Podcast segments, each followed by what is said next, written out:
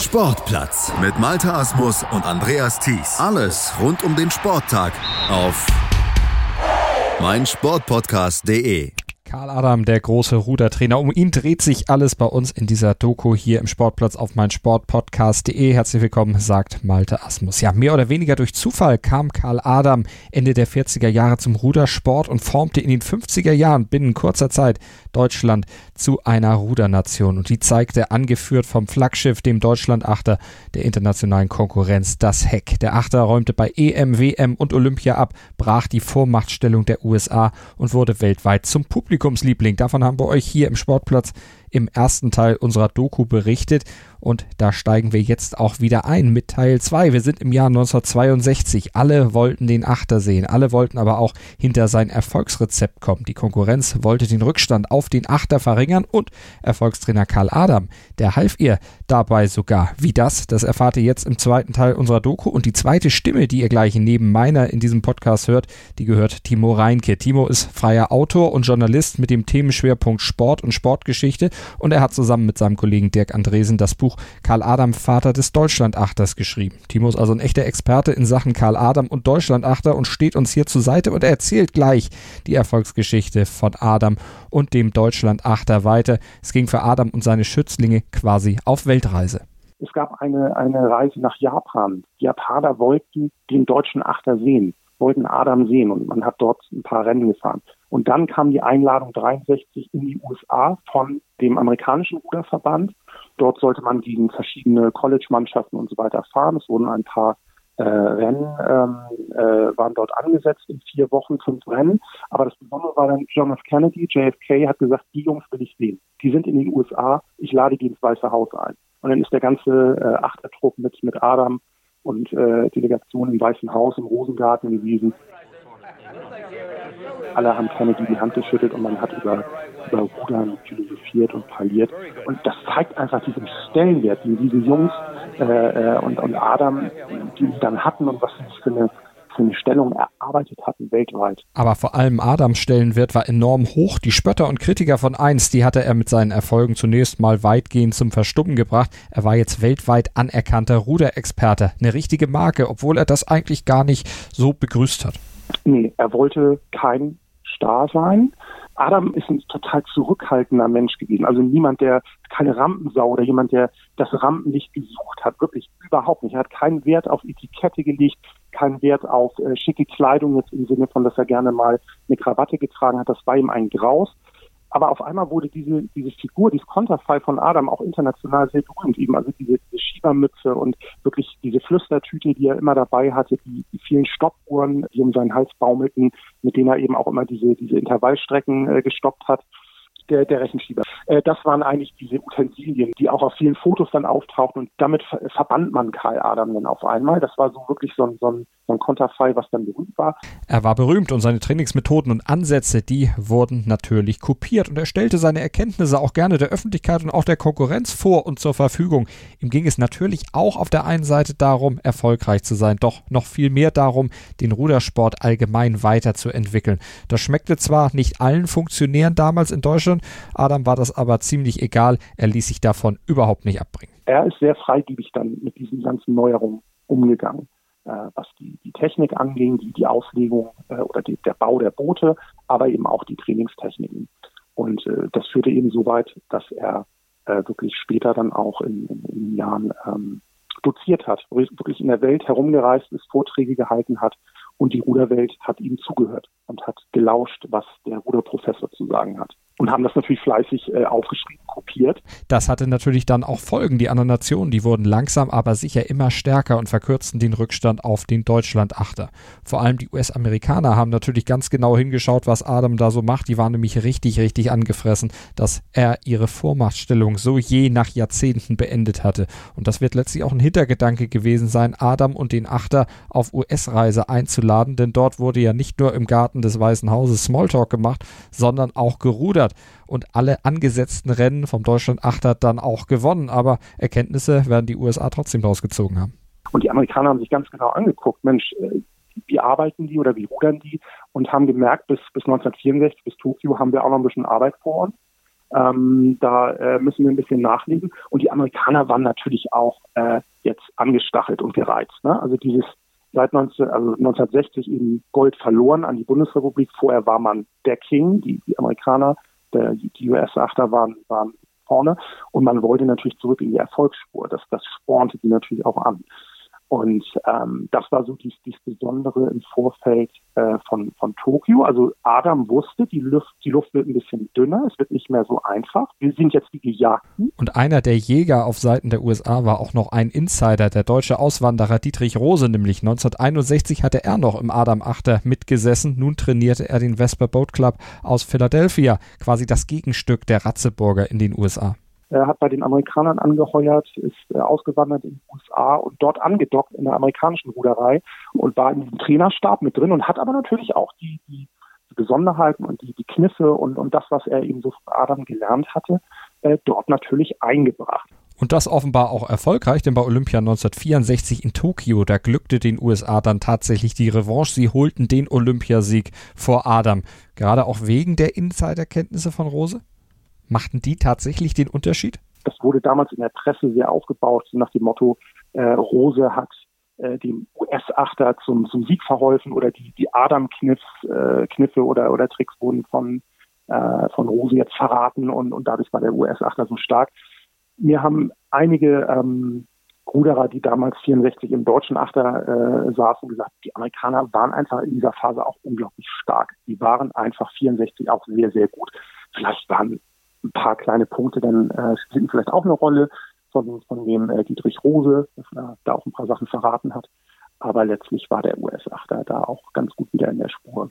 Spur ist aber ein gutes Stichwort. Auf die richtige Spur kam es nämlich im Finale der Ruderregatta von Tokio an. Das Rennen war stark vom Wetter geprägt und eigentlich schon fast irregulär, denn der Wind, der machte den Organisatoren ausgerechnet am Finaltag richtig große Probleme und sorgte dafür, dass alle Rennen nicht ganz so endeten, wie man es vielleicht im Vorfeld erwartet hätte. Aus heutiger Sicht würde man so eine so ein Finalrennen bei einer olympischen Regatta niemals äh, starten lassen, hätte man abgesagt.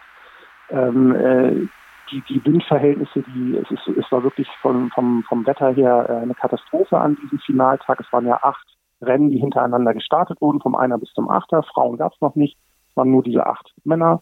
Äh, äh, ähm, und auf der Tribüne saß wohl das japanische äh, Kaiserpaar und die Organisatoren trauten sich letztlich nicht, äh, diese Regatta abzubrechen, zu verschieben, auf den nächsten Tag zu legen oder wie auch immer. Und dadurch hatte man mit unfassbar irregulären äh, Windverhältnissen zu tun. Als die Zweier gestartet sind, war das für die einen gut, für die anderen schlecht. Im nächsten Rennen war es wieder anders. Also du hattest diese die Bahn verteilt. Es war eine, eine Windlotterie letztlich. Und äh, je nachdem, auf welcher Bahn du dann warst, äh, gelost wurdest oder, oder starten durftest, hattest du dann Vor- oder Nachteile. Beim Achter war es dann letztlich so, dass der, der deutsche Achter eben Nachteile hatte und der amerikanische Achter Vorteile, weil er im Windschatten, das war so eine Kanalmauer, muss man sagen, das war Todabashi, ähm, eine ganz neu angelegte äh, Regattabahn in, in Japan und die war sehr ja, windschnittig, weil da so, so Betonmauern äh, an der Seite, wie so, ein, wie so ein Windkanal war das so ein bisschen. Und wenn du da natürlich am, am Rand gefahren bist, hattest du Vorteile, wenn du, als wenn du mitten äh, auf einer mittigen Bahn warst bei, bei wechselndem Wind. Und ähm, ja, das war die Situation äh, in diesem in diesem Achterfinale plus eben die einsetzende Dunkelheit. Der Achter kam ganz zum Schluss äh, und äh, das Militär hat dann äh, Leuchtraketen hochgeschossen, die an Fallschirmen runterschwebten. Und in diesem fahlen Lichtschein sind die Achter über die Ziellinie äh, geschossen und äh, es waren schon sehr, sehr abenteuerliche Verhältnisse, muss man ganz klar sagen. Verhältnisse, bei denen für Deutschland mit dem Achter am Ende die Silbermedaille raussprang und die wurde von den so erfolgsverwöhnten deutschen Ruderern aufgrund der Verhältnisse dann auch freudig entgegengenommen. Keiner schimpfte darüber, dass Gold verloren wurde. Es haderte keiner mit den schwierigen Bedingungen, auch Adam nicht. Er hat dazu dann gesagt, also natürlich waren das irreguläre Verhältnisse letztlich, aber er sagt, Rudern ist eben ein Sport in der Natur und äh, wenn du das unter freiem Himmel machst und, und aufs Wetter angewiesen bist, dann hast du manchmal Glück und manchmal Pech. Und er hat das wirklich sehr sportlich dann genommen oder er hat gesagt, die äußeren Bedingungen haben eben das eben so hergegeben, beziehungsweise äh, nicht mehr hergegeben für, aus deutscher Sicht. Und äh, klar, waren andere bevorteilt.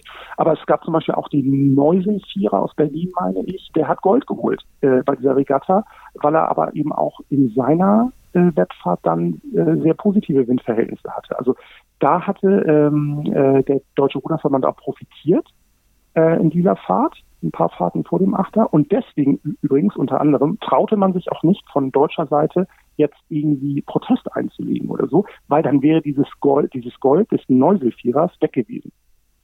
Unter Umständen, ne, wenn alles neu eingesetzt worden wäre. Und das waren alles so Gründe, warum man dann gesagt hat, komm, wir lassen das jetzt mal so laufen.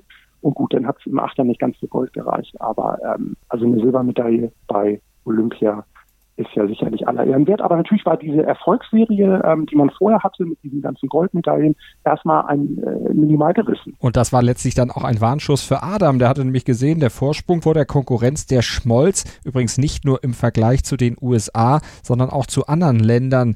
Ländern, wo die Bedingungen für Rudertrainer letztlich auch deutlich besser waren als in Deutschland zu dieser Zeit, trotz der Erfolge. Und er hat immer sehr damit gehadert, ähm, dass im bundesdeutschen Sport einfach nicht die Mittel bereitgestellt wurden, die nötig gewesen wären, um dauerhaft eben, also jetzt mal von den Ruderern auch gesprochen, wirklich an der Spitze zu bleiben. Also diese Spitzenstellung, die man sich erarbeitet hatte in den 60er Jahren, Anfang der 60er Jahre, Mitte bis Mitte, ähm, dass die auch erhalten bleibt. Und er hat gesehen, die anderen holen auf, die anderen investieren unglaublich viel Geld, natürlich Sowjetunion, DDR, auch die USA natürlich, das haben wir ja gesehen auch bei ihrer Kennedy-Reise da 63, was da an den Colleges abgeht, wie viele Achterbesatzungen dort trainiert haben. Im Gleichschritt sind die da, haben die da ihre Boote zu Wasser gelassen. Das fand er unglaublich äh, beeindruckend, wie viele Besatzungen parallel dort trainiert wurden äh, und, und gecoacht wurden und vorbereitet wurden. Und in Deutschland hatte er einen relativ übersichtlichen Pool an Spitzenleuten, die überhaupt in Frage kamen für den Achter. Das war natürlich nicht gerade Laborbedingungen für Karl Adam, der dazu noch mit weiteren Schwierigkeiten zu kämpfen hatte. Er war die ganze Zeit im Grunde angestellt als Studienrat äh, an der Lauenburgischen Gelehrtenschule, musste immer auch Urlaub einreichen, wenn jetzt eine Weltmeisterschaft oder Olympia anstand, äh, darf ich vier Wochen weg sein? Und dann sagt das Schulamt ja und genehmigt hier. Und im Lehrerkollegium war das gar nicht so äh, äh, positiv besetzt. Da guckte man dann immer auf den Kollegen Adam, der schon wieder fehlte, der schon wieder weg war, Sonderrechte äh, genoss. Und das war auch alles gar nicht so einfach. Und er musste immer sich diese Zeit letztlich freischaufeln. War eine Doppelbelastung, muss man vielleicht auch mal sagen. Heute sind äh, Bundestrainer äh, fest angestellt. Das ist der Hauptjob. Und damals hat er das neben seiner Lehrertätigkeit alles gemacht. Ein Nebenjob also, der jede Menge Zeit fraß, aber nicht nur Zeit, sondern auch Nerven und ein Nebenjob, der manchmal auch einer Sisyphus-Arbeit glich. Denn sobald ein Höhepunkt wie Olympia vorbei war, musste Adam quasi nahtlos mit dem Neuaufbau für das nächste Highlight beginnen. Eine neue Mannschaft musste jeweils kurz nach Beendigung eines Highlights wieder her. Denn immer wenn so ein Saisonhöhepunkt natürlich äh, vorbei war, Olympia, WM, wie auch immer, oder so ein, so ein ganzes Regatta-Jahr, ähm, dann hörten ja auch Leute auf. Also nur in dieser Anfangszeit, da hatte man äh, ähm, einen Stamm von Leuten, die, die relativ lange auch äh, teilweise in derselben Besetzung gefahren sind. Ähm, aber später war es immer so, dass teilweise die Hälfte oder sogar noch mehr Leute wegbrachen. Und er immer wieder diese Herausforderung hatte, ähm, eine schlagkräftige neue äh, Achterbesetzung zu formen. Das war immer wieder ein neuer Anlauf. Das begann immer wieder so halb bei Null. Äh, und das war natürlich auch kräftezehrend. Und, äh, aber er hat sich dieser Herausforderung immer wieder gestellt, hat das also quasi äh, Saison äh, für Saison oder auch von Höhepunkt zu Höhepunkt äh, äh sich immer nochmal angetan, wie er auch so gesagt hat. Und auch mit dem Fernziel Olympia 1968 in Mexiko tat sich Adam das noch einmal an und das auch wieder erfolgreich. Er führte den Achter nämlich nach der Silbermedaille von Tokio zurück in die Goldspur. Gold bei der EM 1964 in Amsterdam, Gold bei der EM 1965 zu Hause in Duisburg, WM-Gold 66 in Slowenien und auch Gold bei der EM 67 im französischen Vichy. Die Konkurrenz hatte Adam also erstmal wieder auf Distanz gehalten, aber das große Ziel war ja Gold in Mexiko 19 1986 bei Olympia und da musste er noch einiges für tun. Damit sie das überhaupt schaffen konnten, hatte ähm, Adam in den Jahren davor, schon weit vor 68, also hatte er ähm, den Silsretter Stausee äh, in den Alpen auserkoren. Ähm, damals war das noch mit Manfred Röhls, äh, der ja 60 Schlagmann war, äh, den er auch dabei hatte als Experten.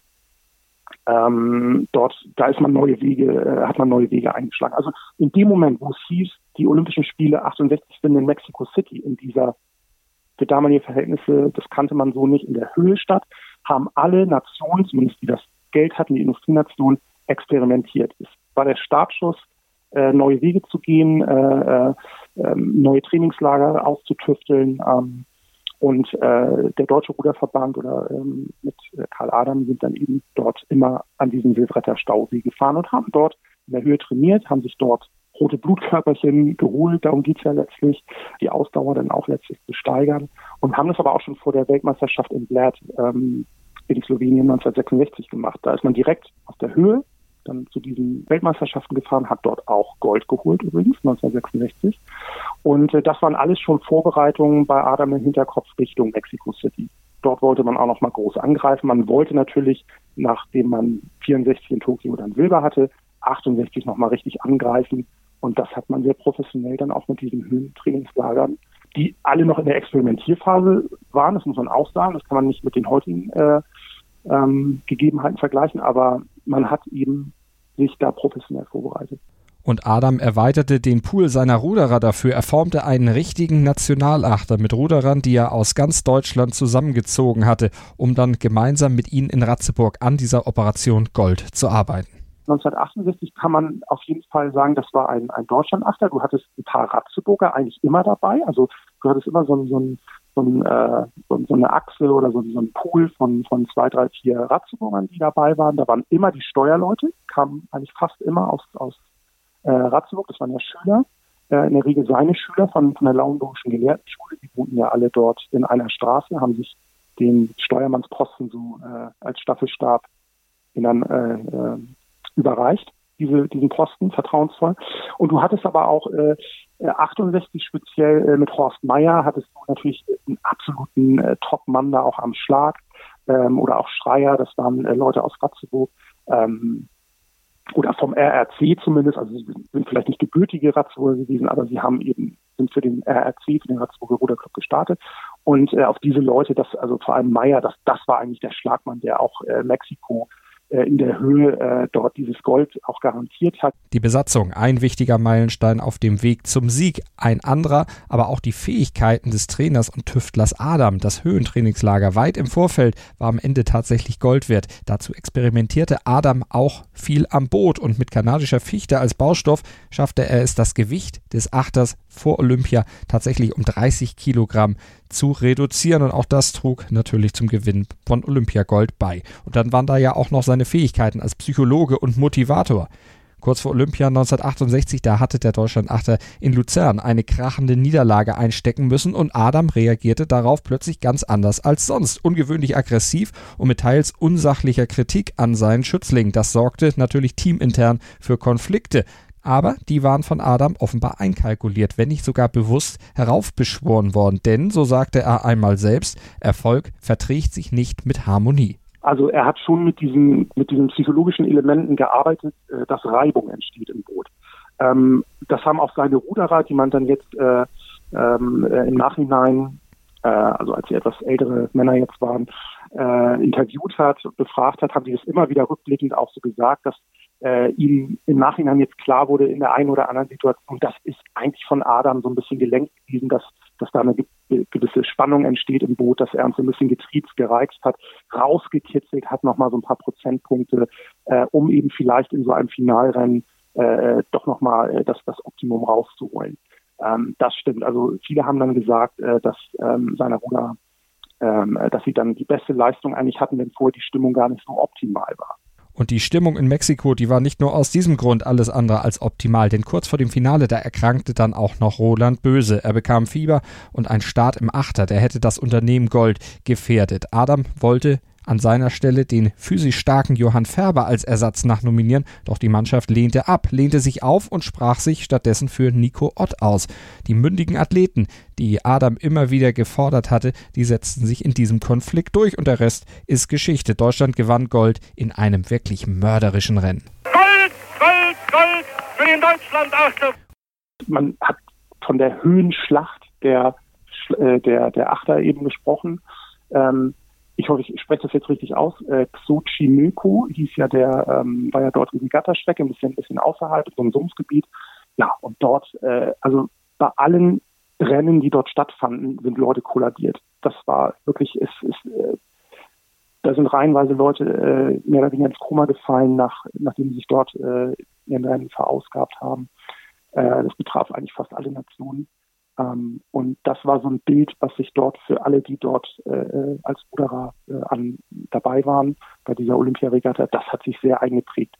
Und ja, der Deutschlandachter selbst, das war ein unglaublich spannendes Rennen. Ich glaube, gegen die Australier war es dann, äh, war, waren dann auf Neuseeland und, und äh, im Zieleinlauf Australien. Man hat es dann gepackt, hat dort Gold geholt in der Höhe und dort, das haben dann ja wirklich auch hier in Deutschland unglaublich viele Menschen am Fernseher verfolgt. Ähm, das war ein absolutes Highlight. Der Deutschland-Achter Achter hatte wieder Gold geholt, hatte sich dort durchgesetzt und danach sind, aber das hatte dann, haben dann auch die, seine Besatzungen dann immer wieder erzählt, sind, die Hälfte ist wirklich zusammengebrochen, äh, musste unter das Sauerstoffzelt, ähm, äh, brauchte Sauerstoff und äh, es, sie mussten sich wirklich zur Siegerehrung äh, dahin quälen äh, letztlich oder mussten, es dauerte eine Weile, bis die, äh, die Siegerehrung überhaupt antreten konnten, weil die so fertig waren, äh, in dieser Höhe diese unglaubliche Leistung äh, über diese 2000 Meter dann abzurufen.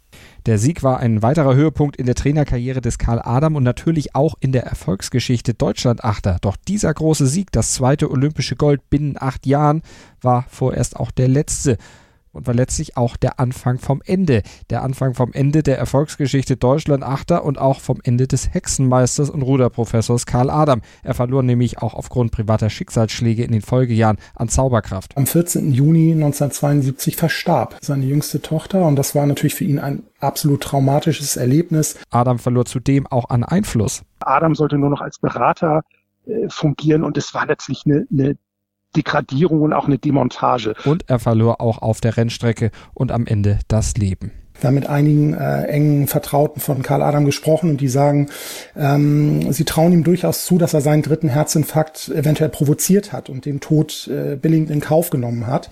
Das letzte Kapitel über Karl Adam und die Erfolgsgeschichte Deutschland-Achter unter seiner Führung hört ihr dann im nächsten Teil hier bei uns auf meinen Sportpodcast.de im Sportplatz und da kriegt ihr dann alles über diese letzten Jahre, über Olympia 72, wo Adam dann erstmals auch richtig große Fehler machte, über seinen Kampf intern innerhalb des deutschen Ruderverbandes im Rudern in Deutschland und noch viel mehr bei uns hier in der Sendung. Dann wieder unterstützt von Timo Reinke und ich kann euch nochmal sein Buch nahelegen. Karl Adam, Vater des Ruderachters. Bitte kaufen, bitte lesen, wenn ihr euch für dieses Thema, für Karl Adam und die Geschichte des Deutschlandachters interessiert. Man nimmt sich, was man will. Dann wilde Gerüchte entstanden. Fast nichts davon stimmt. Tatort Sport. Wenn Sporthelden zu Tätern oder Opfern werden, ermittelt Malte Asmus auf meinsportpodcast.de. Folge dem True Crime Podcast, denn manchmal ist Sport tatsächlich Mord. Nicht nur für Sportfans. Sportplatz mit Malte Asmus und Andreas Thies. Alles rund um den Sporttag auf meinsportpodcast.de. Willkommen bei meinsportpodcast.de. Wir sind Podcast. Wir bieten euch die größte Auswahl an Sportpodcasts, die der deutschsprachige Raum so zu bieten hat. Über 20 Sportarten, mehr als 45 Podcast-Serien, über 9000 veröffentlichte Podcasts und über 5 Millionen Podcast-Downloads allein im Jahr 2018. Wir sind Podcast. Wir sind meinsportpodcast.de.